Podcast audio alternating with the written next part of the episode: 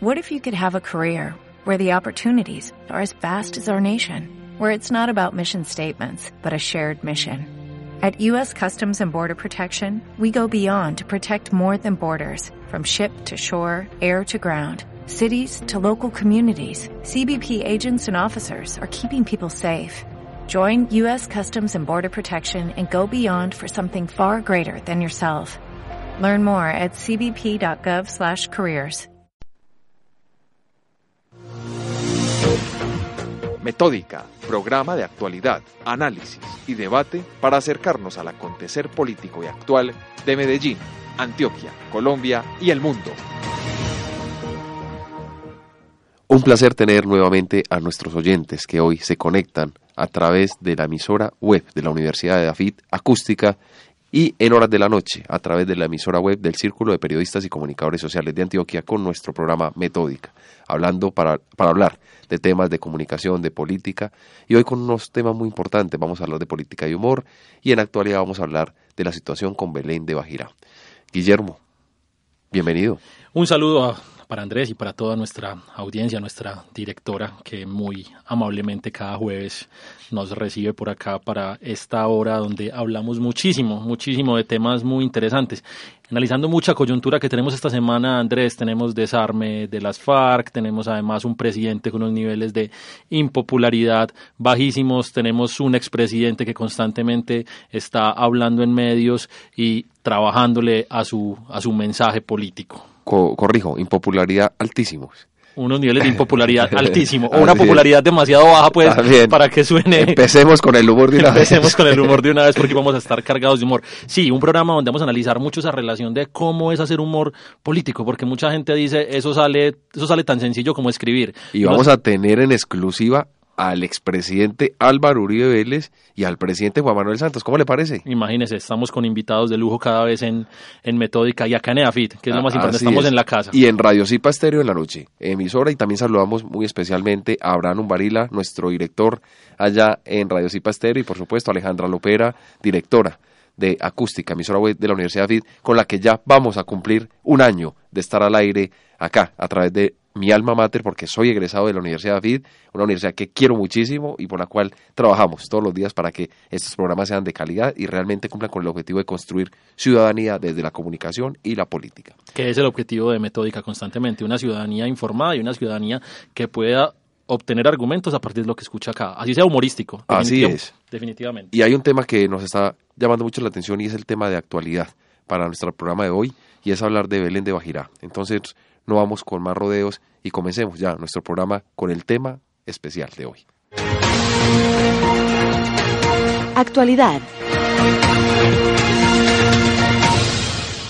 Bueno, y en nuestra sección de actualidad tenemos un invitado y es el concejal Ricardo Yepes, concejal de Medellín, con quien hoy nos comunicamos vía telefónica para hablar con él la situación y la decisión que el IGAC toma donde Belén de Bajirá pasa a ser del departamento del Chocó. Concejal, bienvenido a Metódica, ¿cómo se encuentra? Eh, Andrés, un cordial saludo para ti y para todos los amables oyentes de Metódica. Bien, muy bien, aquí pues trabajando, en esto estamos eh, eh, y vamos para adelante con todos estos temas de ciudad y hoy pues con las preocupaciones de, todo esto que tiene con Belén de, de Bajira. Vemos como todo el gremio político, por así decirlo, Asamblea, Consejo de Medellín, senadores de todos los partidos, se han unido en una sola voz para luchar también por ese territorio que hasta ciertos días, hasta hace pocos días era de Antioquia y ya está específicamente por el IGAC concedido de que es del departamento del Chocó. ¿Cómo toman ustedes esta reacción y esta noticia del Instituto Agustín Codazzi? Pues esto es una noticia de verdad que es preocupante eh, desde todo punto de vista. Primero por el histórico, eh, primero decir que el Consejo de Medellín hemos, hemos firmado un apoyo irrestricto a nuestro gobernador de Antioquia y manifestando que no estamos de acuerdo con esta decisión que en mi parecer y en, materia jurídica no debe ser una decisión porque no es el IGAD el responsable de decir a quién le corresponde este, este, este tema. Hay una ley la ley 1447 del 2011, donde señala que es el Congreso el único competente de decidir todos estos temas limítrofes, porque no es el IGAD. Segundo, es que el IGAD, uno, uno se, se, el Agustín Codazzi, para que la gente de pronto relacione más fácil esto de que es el Agustín Codazzi, eh, toda históricamente siempre ha tenido eh, a Belén de Bajirá como un corregimiento de el departamento, de, perdón, eh, del municipio de Mutatá, que hace parte del departamento de Antioquia. Es más, si nosotros empezamos a mirar los históricos, en 1975, por ordenanza departamental, crearon a Belén de Bajirá como corregimiento de Mutatá y Mutatá a su vez es un, municipio del departamento de Antioquia. Entonces recibimos esto con una gran preocupación. Entonces el Consejo Municipal está unido en este tema. Bueno, vemos también que una afirmación que hizo el presidente del Senado, donde asegura y dice, y lo va a tomar literalmente de un medio de comunicación nacional impreso, donde dice, según Liscano, el Congreso no ha tomado ninguna decisión sobre Belén de Bajirá y el director del IGAC, Juan Antonio Nieto, está saltando las funciones del, del, legislativo. Esto es una afirmación bien importante, ¿no? Eh, no había escuchado esa afirmación, pero te agradezco, Andrés, porque nos ratifica y nos da esa tranquilidad frente, frente a la ley 1447 del 2011. Eh, nos da esa, esa tranquilidad, menos a, Ricardo Yepes le da esa tranquilidad, pero sabes que Andrés, quiero aprovechar y a los amables oyentes en contarles que esto lo quiero asemejar a una demanda que yo hago en, en Belén, en la 70 con la 80, donde un terreno, el director, eh, porque es un caso muy parecido y no sé si no me quiero salir del tema, soy muy respetuoso de ustedes como, como, como periodistas y a los oyentes, pero donde en, en, en, primavera, que van a ser un centro comercial, se llama Centro Comercial Primavera en todas las 70, con el cruce de la 80, donde van a ser un centro comercial. El director de planeación usurpó, digamos así, o se extralimitó más bien en sus funciones y con una resolución cambió el uso del suelo. Y ese uso del suelo solamente era autoridad y postes. Concejal, ¿Nos escucha? Y ahí está en el, está en el sí, lo estoy escuchando. Tan ¿le puede repetir la parte final que no le escuchamos muy bien su intervención? Esa parte final que nos dijo. Que hay un centro comercial que van a hacer en Belén en la 70 con la 80, Centro Comercial Primavera. ¿Por qué se va a hacer? Porque el director de planeación del municipio de Medellín de la administración Aníbal Gaviria, a través de una resolución se extralimitó en sus funciones y dijo que se podía hacer uso del suelo un centro comercial y el uso del suelo no podía hacer eso porque era un equipamiento público. Frente a eso, las únicas personas o la única corporación que era competente para cambiar el uso del suelo era el Consejo de Medellín. En este caso pasa lo mismo. El Agustín Codacen solamente está para certificar y mostrar los mapas en cómo está la distribución limítrofe de todo Colombia.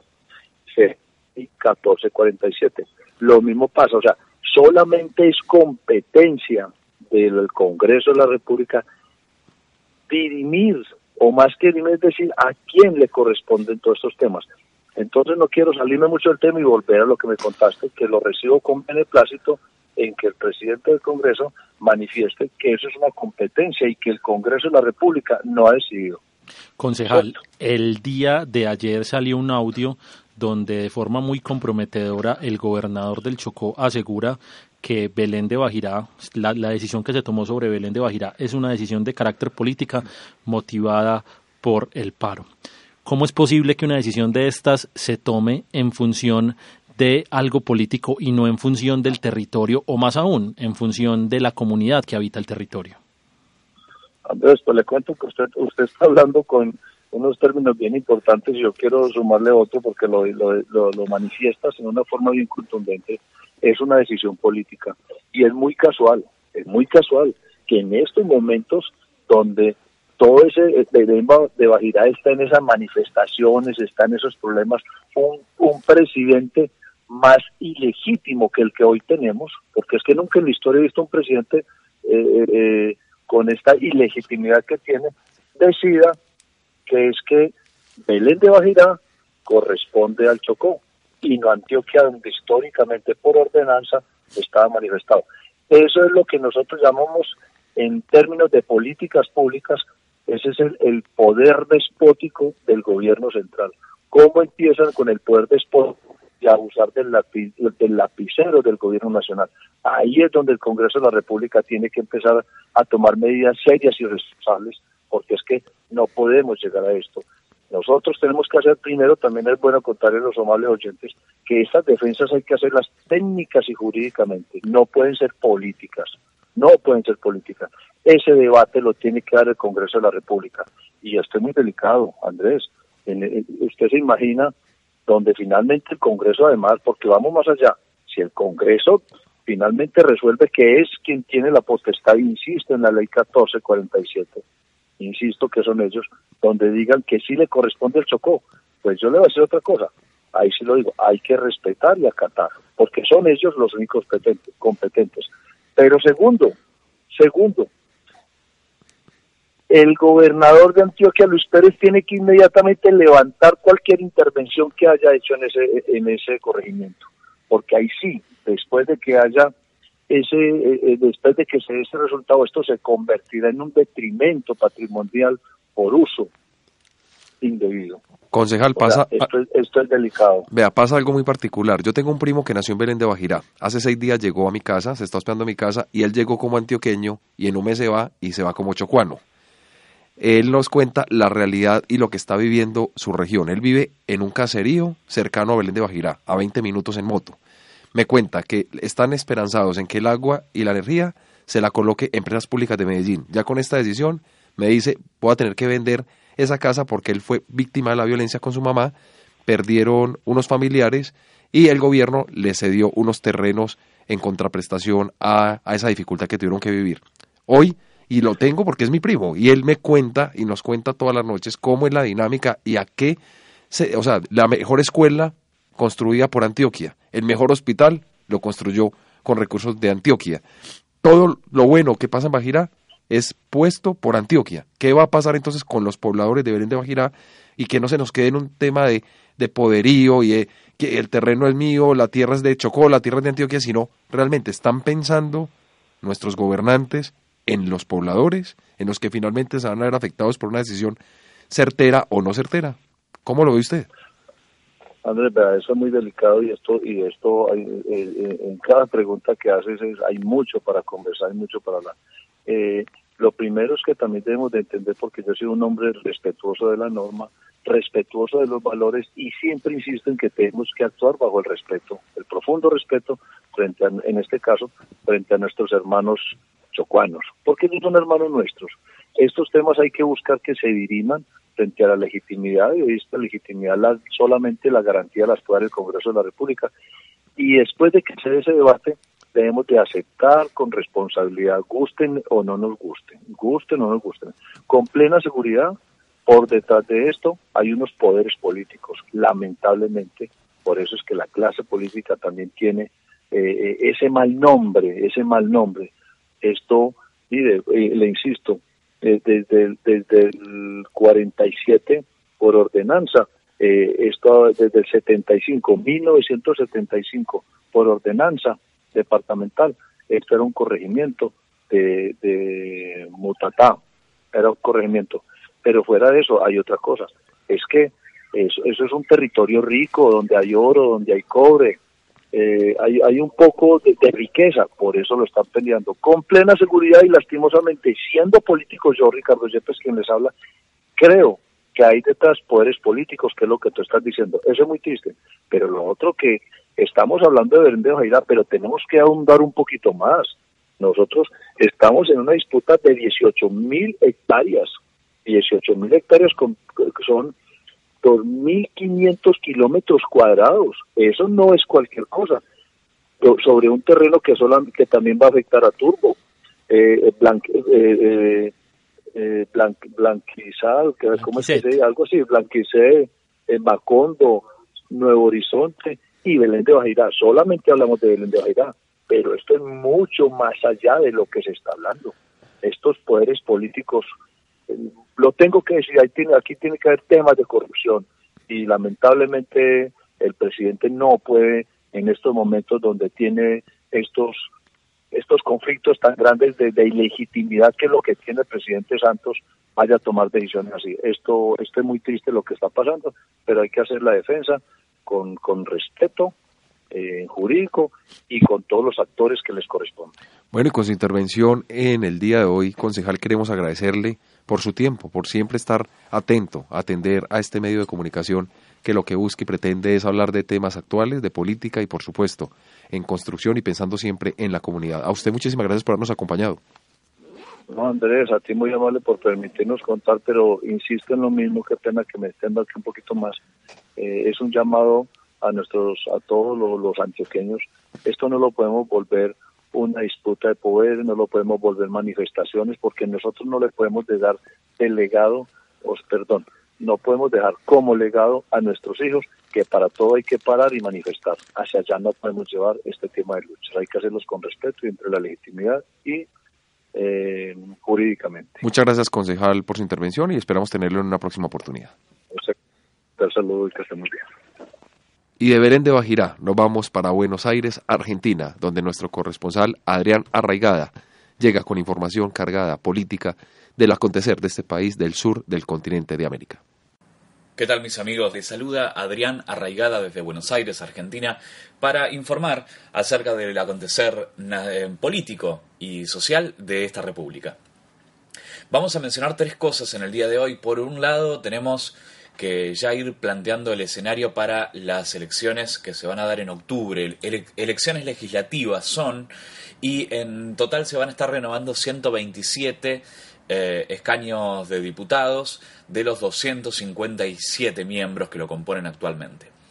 Eh, esta renovación, por supuesto, reaviva todas las internas políticas eh, y también la, llamada oposición, que en este momento está, se podría afirmar casi que liderada por la expresidente Cristina Fernández de Kirchner, que tiene una, un currículum extensísimo en la Cámara de Diputados. Ella antes de ser presidente, eh, bueno, ocupó su cargo como diputada eh, y todo indica, esto lo planteamos así porque se está cerrando en estas horas, pero todo indica que la presidente va a encabezar lista para ocupar su banca en diputados.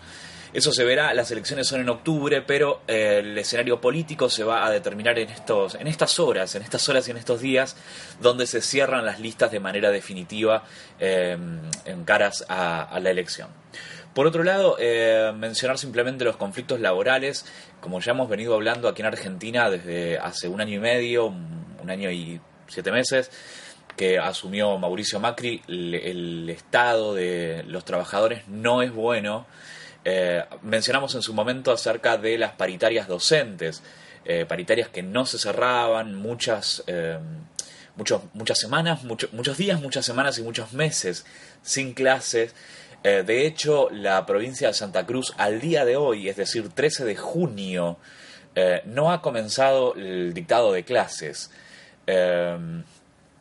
Lo cierto es que la paritaria bonaerense eh, sigue trabada. En estos días se hizo una propuesta que es casi la misma de siempre y los docentes siguen sin solucionar. Se vuelve a ir al paro porque también está sucediendo una cosa eh, que, no ha, que no ha de asombrarnos a los periodistas, pero sin lugar a dudas que para la clase trabajadora a veces es un poco desgastante. Cuando no hacen paro no hay visibilización de la protesta en términos mediáticos. Eh, así que bueno, eso todavía está abierto, vamos a ver qué es lo que surge. Eh, y finalmente, una noticia del ámbito social, este mes se dio de baja, este mes, en junio, se dio de baja eh, un total de 70.000 pensiones por discapacidad. Vamos a explicar un poquito esto. Las pensiones por discapacidad tienen un apoyo en tratados internacionales a los cuales adscribió el Estado Nacional por medio de una modificación a la Constitución del año 1994. Es decir, así como existen los tratados de los derechos del niño, bueno, también está de las personas con discapacidad. Argentina incorpora en su constitución este tratado.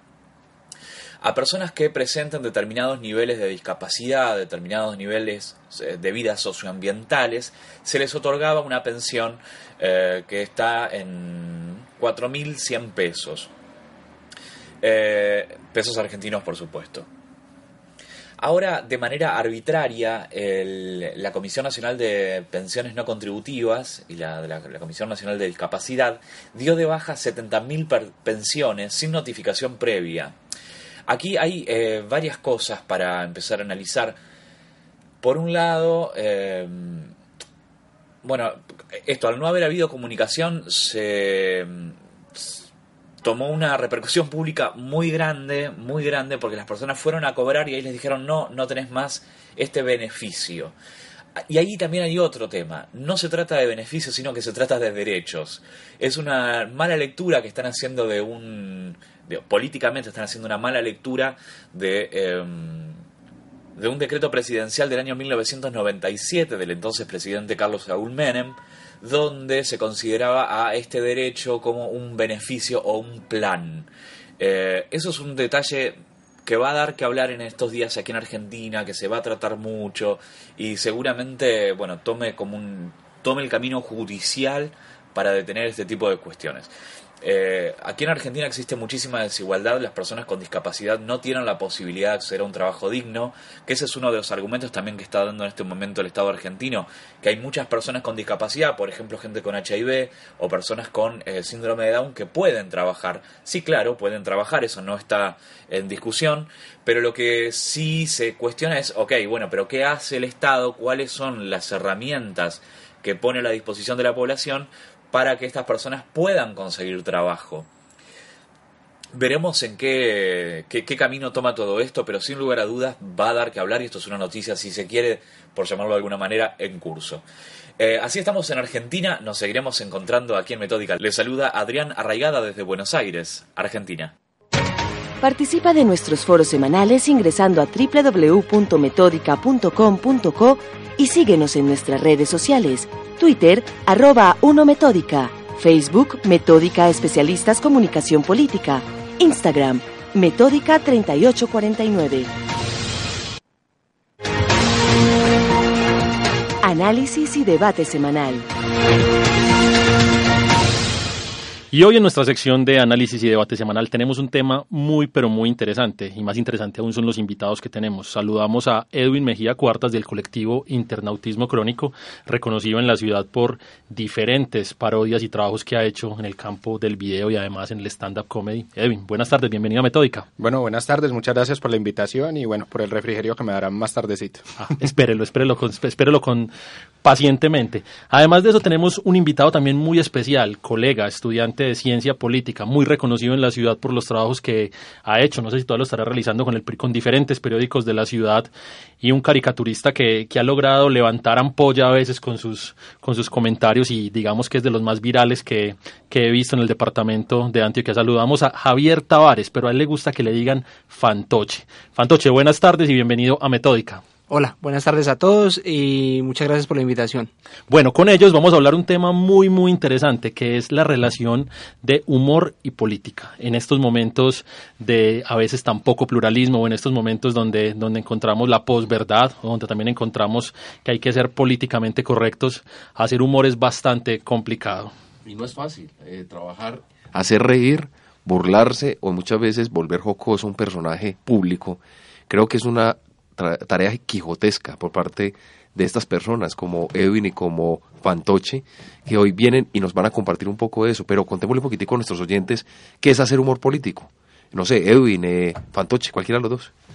Edwin, bueno, comienza. Pues, desde la experiencia de nosotros, que no somos pues teóricos ni nada al respecto, sino simplemente nos ha gustado hacerlo, pues y lo hemos hecho desde ya, desde 2010 que empezamos con una serie animada que se llamaba La Loca Política. Muy reconocida. Eh, ya pues la dejamos de hacer por falta de presupuesto, pero eh, nos gustó mucho como ejercicio, como ejercicio creativo y como ejercicio de opinión también. Y se creó ahí pues como una cantidad de personajes y una cantidad de ideas que era no simplemente como por divertirse, sino también por dejar a la gente con una reflexión, con una opinión sobre el contexto colombiano y sobre el contexto internacional en el que estamos viviendo. Eh, levantan polla necesariamente, pero creo que el humor político tiene que jugar a eso.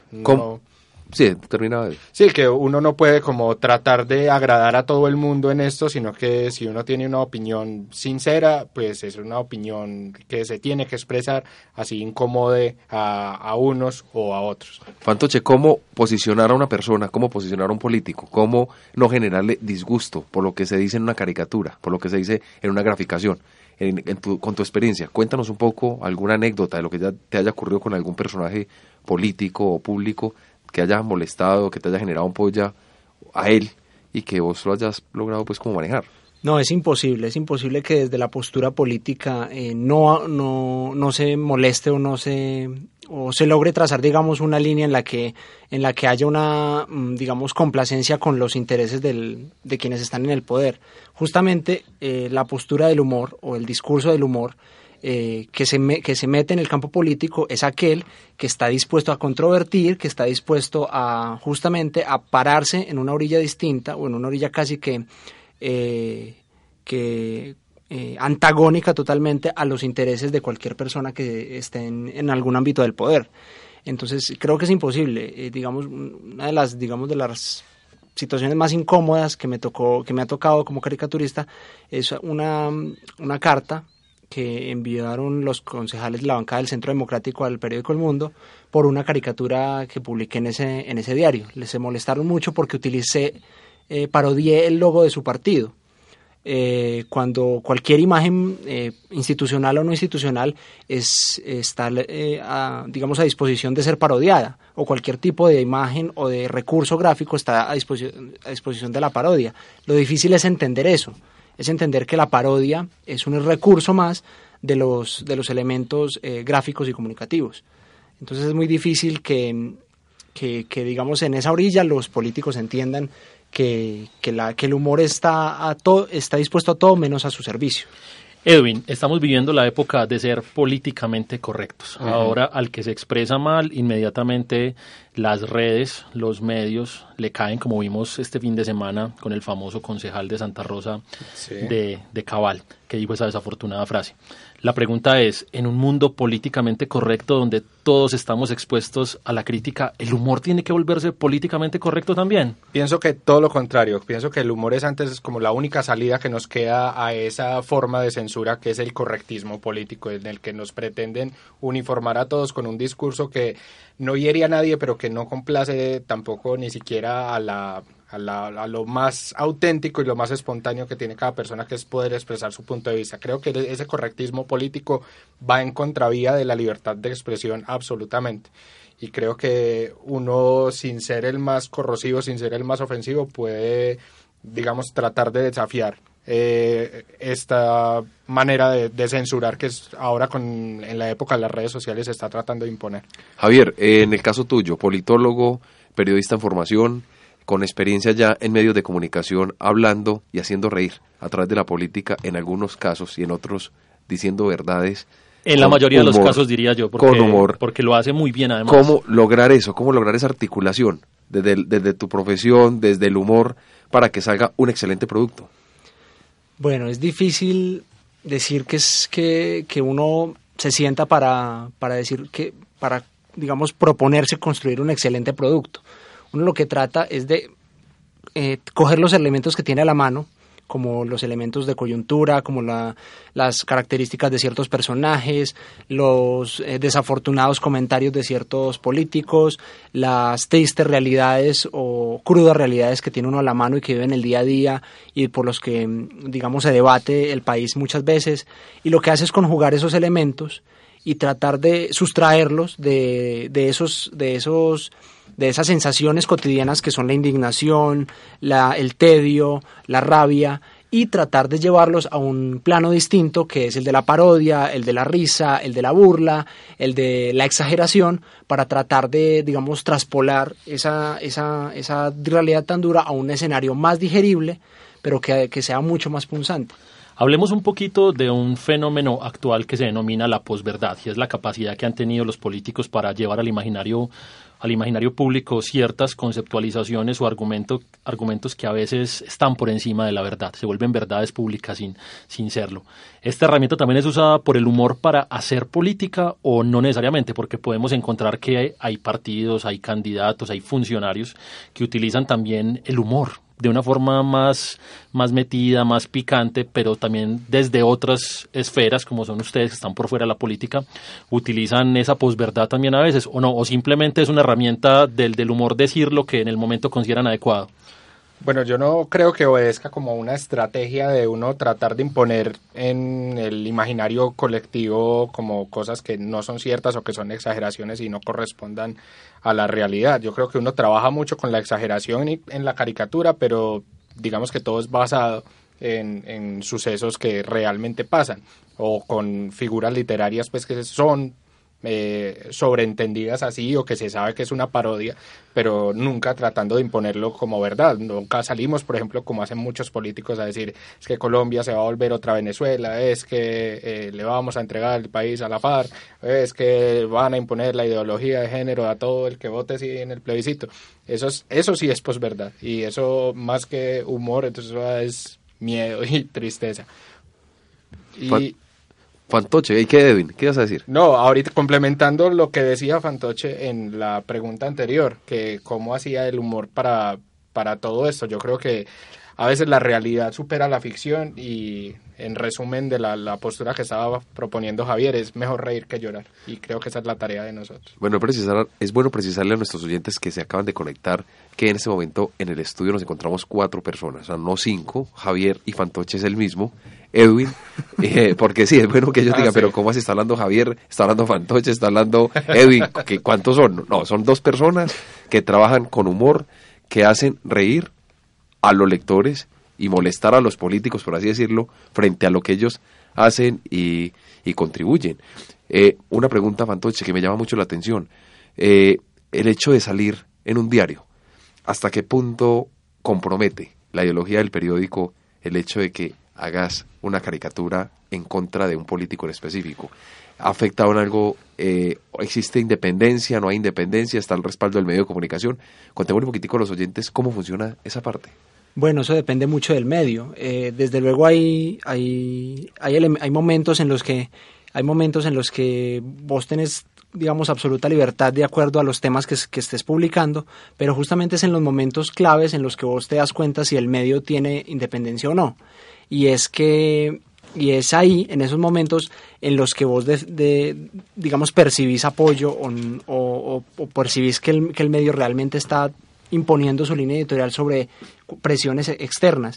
Eh, en el caso personal yo creo que, que, que, sí ha sido así, pero, pero depende mucho del medio de comunicación. Es, es, es, digamos, definido por la línea editorial y hasta qué punto el medio está decidido a apoyar eh, la libertad de expresión de sus humoristas o de sus opinadores. Muchas veces se confunde el humor político con chavana, chavacanería. Entonces la gente piensa que es como una emisora, de esas que salen normal. A las 6 de la mañana, de las que de la mucho, que salen y hablan de la gente o ponen a la gente a votar corriente vía telefónica, los llaman, les hacen una parodia o, no sé. Pero hagamos una aclaración en este caso, los que hemos tenido la oportunidad de ver tanto el producto de internautismo crónico o tanto el producto de Fantoche, uno encuentra una clara conceptualización de lo que se va a hacer. O bueno, o que o que más bien Edwin nos cuente sobre eso. Hacer un producto que contenga humor político obviamente requiere una inspiración por parte de un artista, requiere un guion o en este caso requiere pues una idea pero tampoco sale de la nada, porque el personaje tiene que estar ahí, porque yo no creo que las parodias que se han realizado sobre el expresidente Álvaro Uribe salgan simplemente de tenerlo ahí, hay que crear y conceptualizar. Sí, yo creo que sobre todo requiere uno tener un punto de vista, una postura muy clara. No es simplemente como, ay, vamos a reírnos como hacen muchas emisoras del hablado de Navarro Wolf o de la mano de Vargas Lleras, que se queda en una... Caricaturización de algo. En una capa muy superficial de, del humor. Creo que el humor político tiene el desafío de no solamente entretener y hacer reír, sino de que en cada risa, en cada carcajada o en cada sonrisa, por debajo haya una idea contundente sobre nuestra manera de pensar y de entender la política. ¿Se maneja con todos los partidos políticos, con todos los candidatos el mismo nivel o hay unas preferencias por unos o hay unos que dan más papaya que otros? ¿Cómo lo definen ustedes? Fantoche. Yo creo que no se trata de preferencia, se trata de, se trata del coyuntura. Ahí estamos muy limitados por la coyuntura porque cuando, cuando hablamos ya de personajes, de instituciones como partidos políticos, estamos muy medidos por quiénes son esos personajes y esas instituciones que están participando en esos momentos en el debate político, mediático. Pero eh, yo creo que la mejor forma y, y el mayor reto de mostrar esa independencia es tratar de abarcar todo el escenario político posible y encontrar las herramientas eh, suficientes para poder burlarse de todos ellos al mismo tiempo. Yo creo que parte de lo que da credibilidad al trabajo de nosotros es que no estamos vinculados a ningún partido como tal, ni lo hacemos desde una línea política específica. Al que da papaya se le hace su caricatura, se le hace su parodia. Que hay unos partidos y hay unos políticos que dan más papaya que otros, totalmente pero que no tenemos reservas, incluso uno que sea de nuestros afectos metió la pata o, hizo una embarrada, a él también se le da su garrotazo humorístico. Bueno, ¿cómo separar en este, en, este caso algo tan, algo tan fuerte como es una ideología, como, como, hay en Antioquia con, con, el Centro Democrático, con el Partido Conservador, o mejor aún, cómo hacerlo sin que sea, sin, sin que transgreda a las personas, aún sabiendo que nuestra sociedad es tan conservadora y a veces el humor machaca, a veces el humor se le hace difícil difícil de entender a las personas, Edwin?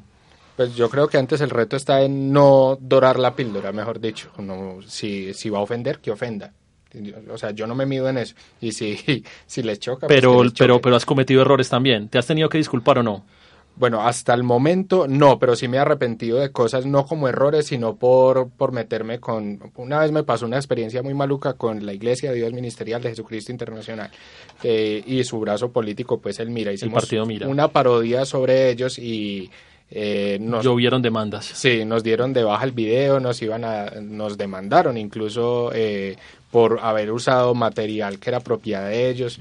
En fin, fue un chicharrón bastante maluco y claro, nos empezaron a llegar amenazas, se metieron con familiares de nosotros, o sea, una cosa muy desagradable, pero creo que es parte de los riesgos que uno corre como, como trabajador del humor y creo que antes eso debe ser una motivación más para seguirlo haciendo, como ah, estamos levantando ampollas porque estamos haciendo las cosas bien. Edwin, es que es una forma de hacer periodismo también y, y Fantoche me puede decir si, si, sí o si no, lo que yo estoy diciendo es cierto. El periodismo no es solo se hace desde lo escrito, desde lo radial o desde lo televisivo, también desde la graficación, es decir, a través de la caricatura, eh, generar eh, opinión pública, movilizar eh, el pensamiento de los ciudadanos, construir ciudadanía. Eso es lo que hace. ¿Cómo lo logran ustedes o cómo lo has logrado desde tu posición como caricaturista, como graficador, como periodista en, formación y como politólogo? Bueno, yo lo que percibo ahí más que todo es, digamos, he aprendido a, a valorar mucho la carga del mensaje. Ah, cuando uno, cuando uno es creador de un mensaje propio, de un contenido propio original, se da cuenta y cuando ese contenido eh, en, en, términos del siglo XXI se viraliza, pero digamos eh, es, eh, es, es, compartido por mucha gente y uno puede medir eso, se da cuenta y empieza a valorar lo importante que es crear el mensaje y, y lo importante que es llenarlo de contenido cuando uno, cuando uno estudia periodismo y, entiende más o menos eh, que, es un administrador de mensajes y, constructor de contenidos cada vez más, más, más difíciles de, impactar porque tenés el reto de estar innovando a cada momento eh, y de no, de no ser un repetidor, sino de construir nuevos contenidos, eh, te das cuenta cuando eres caricaturista que el reto es mucho mayor porque ahí tienes un reto muy enorme y es tratar de ser cada vez más original y además más, eh, digamos, eh, creativo a la hora de cómo comunicar un mensaje. Porque construir una caricatura necesita de eso, de que en muy poco tiempo una persona se dé cuenta de un, de un mensaje poderoso eh, sin necesidad de leer un texto, sin necesidad de escuchar un video, sin necesidad de atender a un debate, sino que la construcción de un mensaje concreto en, en muy pocas líneas sea lo suficientemente efectivo. Eso es un reto muy grande y uno aprende a valorarlo mucho. Edwin, hay un, hay un imaginario, o en este momento no, no es imaginario, lo dicen las encuestas, y es que el alcalde de Medellín y el gobernador de Antioquia son, según las encuestas, los tienen la mejor imagen del país. Eso no significa que sean los mejores alcaldes o el mejor gobernador. Sí, en la percepción de la gente. Hay una percepción pública sobre eso. ¿Cómo hacer crítica sobre algo que la gente está viendo bien? Es difícil, es difícil, sobre todo eh, con el alcalde de Medellín ha sido bastante complicado porque gusta mucho incluso entre nuestros pares, entre la juventud, los, la gente que uno siempre como está en contra del establecimiento y todo, pero de alguna manera Federico es súper querido por la gente. Entonces uno como que le tira por las cosas que le tiene que tirar. Uno, o sea, nosotros tenemos como la independencia de poder aplaudir y felicitar lo bueno, pero también de cuestionar y criticar lo malo. Y cuando uno le critica lo malo, como, ay, ya están en contra de ta, ta, ta, están en contra, es, es muy difícil y a veces el mensaje no es popular, pero creo que el tiempo le va dando a uno la razón o le va corrigiendo cuando tenga que ser corregido. Ya tenemos el foro habilitado para hoy y la pregunta, ¿Qué piensa de la relación entre humor y política? Esperamos sus comentarios. Recuerden ingresar a www.metodica.com.co y en el link foros, ahí pone su opinión, porque la opinión de nuestros oyentes es importante, porque en este medio de comunicación buscamos construir ciudadanía, sobre todo en este programa de televisión, de, de radio, perdón. Ya quiere llegar a la televisión. Ya quiero llegar a la televisión, se notó. Era una chiva, pero bueno. Dígale a Edwin. Edwin lo hace llegar no, a, se me, Ya se me pegó algo y el humor de estos jóvenes acá también. Y bueno. hablemos un poquito, hablemos un poquito a nivel nacional. Tenemos claramente un presidente que sus niveles de aceptación están casi que rayando los más bajos en la historia de los presidentes de Eh, Colombia. Esa tal aprobación no existe. Ese presidente, como, como, como escuchamos, es un presidente que tiene un proyecto, ese proyecto es la paz, pero alrededor de eso se han articulado unos proyectos que políticamente han sido muy regulares. Hacerle crítica a lo que ya está mal, ¿sigue funcionando entonces o no? ¿O ya hay que dejar eso ahí quieto?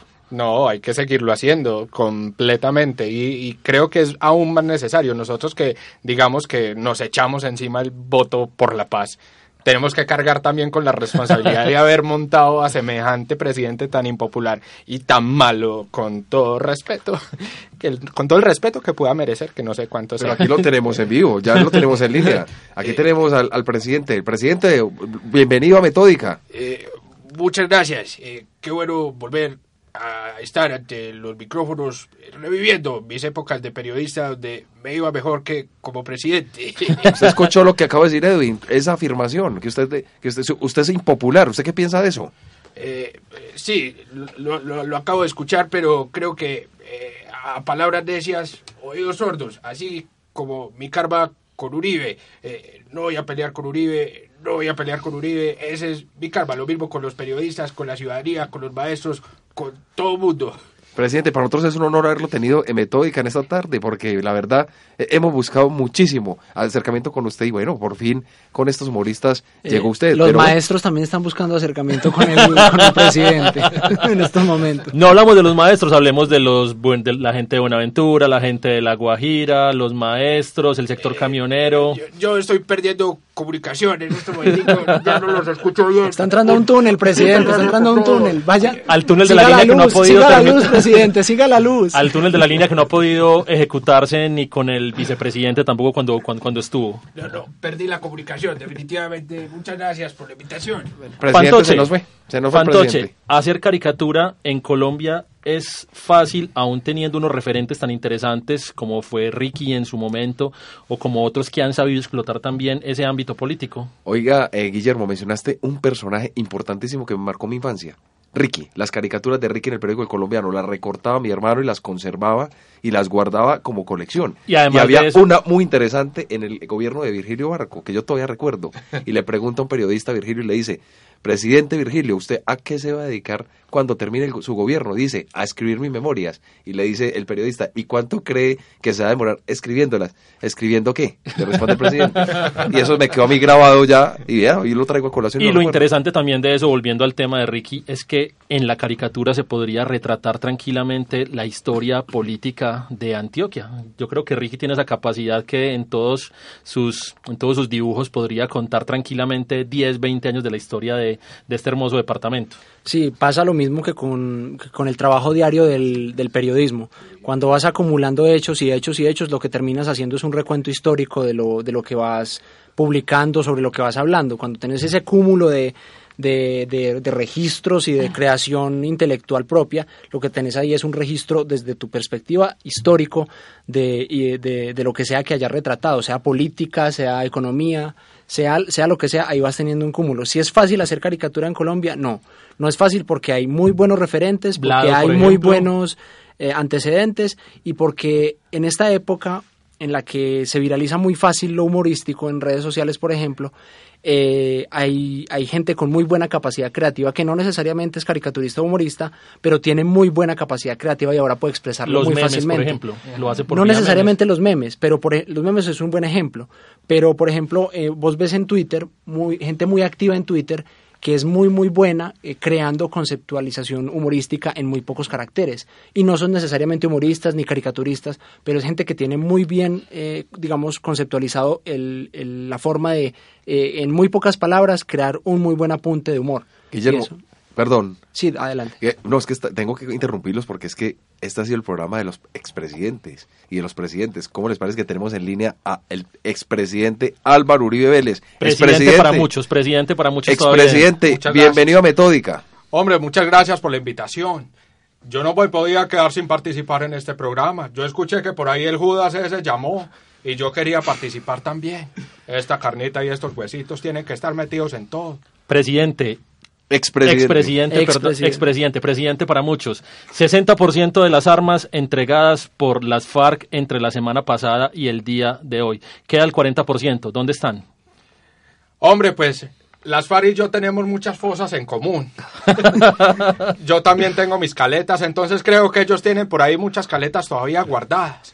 Pero me preocupa un poco que esa entrega se esté haciendo con la supuesta verificación de la ONU, pero en, en ninguna parte vimos el logo de la ONU, sino el de la Universidad Nacional. Por Dios, la U, la N, a ver el logo de la ONU.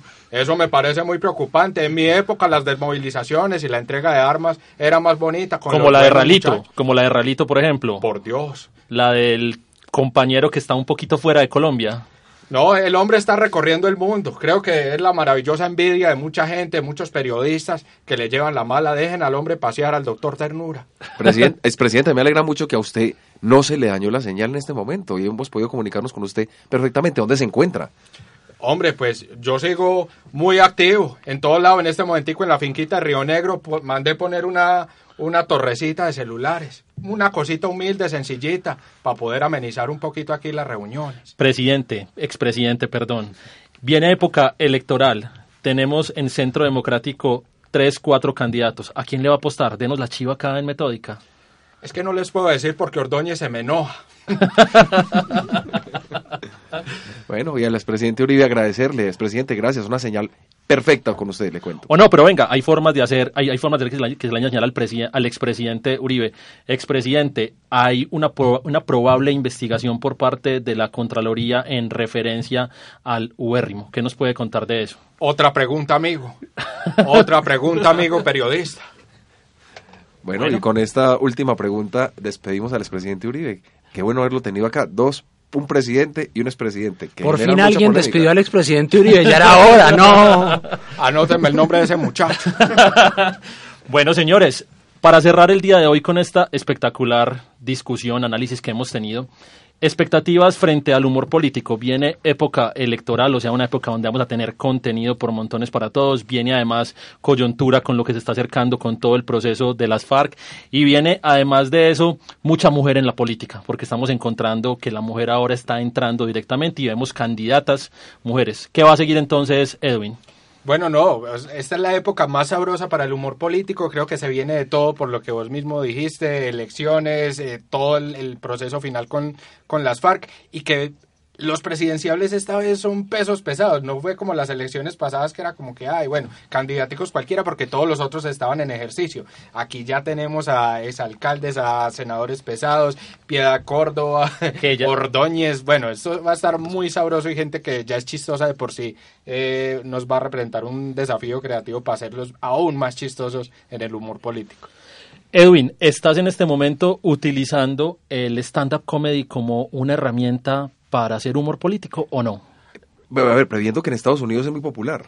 Es- existen stand-up comedy dirigidos en contra, incluso actualmente del presidente Donald Trump. Porque Sí. en Colombia no se usted no lideran, pues porque sería una sensación, le cuento. No, yo tengo que hablar en representación del gremio, en que sí, o sea, sí se hace y hace poquito se viralizó, por ejemplo, uno de Iván Marín eh, hablando sobre el paro de maestros creo que tenemos los personajes para poder hacer mucho humor con ellos y el stand-up comedy es una herramienta que, permite hablar sin mucha producción, sino con, con mensajes claros y contundentes en, en, contra de muchas cosas que pasan en la política nacional. Con exponentes tan buenos como Frank Martínez, que hace un trabajo... El flaco, que es brutal. Trabajo maravilloso. Eh, Javier, eh, ¿vos qué pensás al respecto? Cuente la pregunta que le hicimos a Edwin. Yo creo que ahí falta mucho por explotar, falta mucho por explotar. Yo creo que es una, es una de las tareas pendientes en esa, en esa área del humor. Creo que aún falta mucho y tenemos toda la, toda la capacidad. Hay quien lo haga, hay quien escriba y tenemos el material en bruto pues por bruto me refiero a los políticos, obviamente. Entonces, eh, ahí yo creo que tenemos todo para hacerlo. Bueno, un placer bueno, pero un momentico, un momentico, antes de irse, tenemos el material, tenemos los políticos, pero a los que lo han hecho no le ha ido tan bien. ¿O qué opinamos del caso Jaime Garzón de pronto u otros que se han tenido que alejar de este tipo de humor? También tuvimos un programa muy famoso en Caracol hace un par de años también que trabajó directamente todo el humor político y se ha tenido que y desapareció. Lo que pasa es que el que hace humor político en Colombia queda matado, entonces es difícil, es difícil pero... Bueno, y con esto análisis y esperamos tenerlo nuevamente en nuestro programa. La verdad fue un programa bien interesante, nos hicieron reír mucho, de los pocos programas en donde nos podemos reír, la verdad, y de manera respetuosa, porque acá no se trata de poner en ridículo a nadie, sino simplemente dar una opinión desde el arte, porque eso es un arte para nosotros, y obviamente es todo un talento profesional para hablar y poner en la opinión pública temas tan importantes y tan versados como los manejan supuestamente nuestros presidentes y expresidentes. Despedimos entonces a Edwin Mejía Cuartas del colectivo Internautismo. Edwin, bienvenido por acá prontamente. Te esperamos por acá otra vez. Bueno, muchísimas gracias. Yo sigo esperando el refrigerio de hoy y si las próximas veces va a haber refrigerio, pues aquí volvemos. Despedimos también a Javier Tavares, fantoche, lo esperamos por acá de nuevo para que nos siga contando todo esto del, del humor político. Listo, muchas gracias. Por acá volveremos. Eh, ojalá no me despidan, sino que me contraten. muchísimas gracias a ustedes y bueno, y por supuesto a nuestros oyentes que hoy se unieron nuevamente a través de la emisora acústica de la Universidad EAFIT y en la emisora web del Círculo de Periodistas y Comunicadores Sociales de Antioquia, Radio Cipa Estéreo. Esperamos tenerlos en una próxima oportunidad el próximo jueves Recuerden, 10 de la mañana, acústica, emisora web de Universidad EAFIT, 9 de la noche, Radio Cipa Estéreo. Metódica, programa de actualidad, análisis y debate para acercarnos al acontecer político y actual de Medellín, Antioquia, Colombia y el mundo.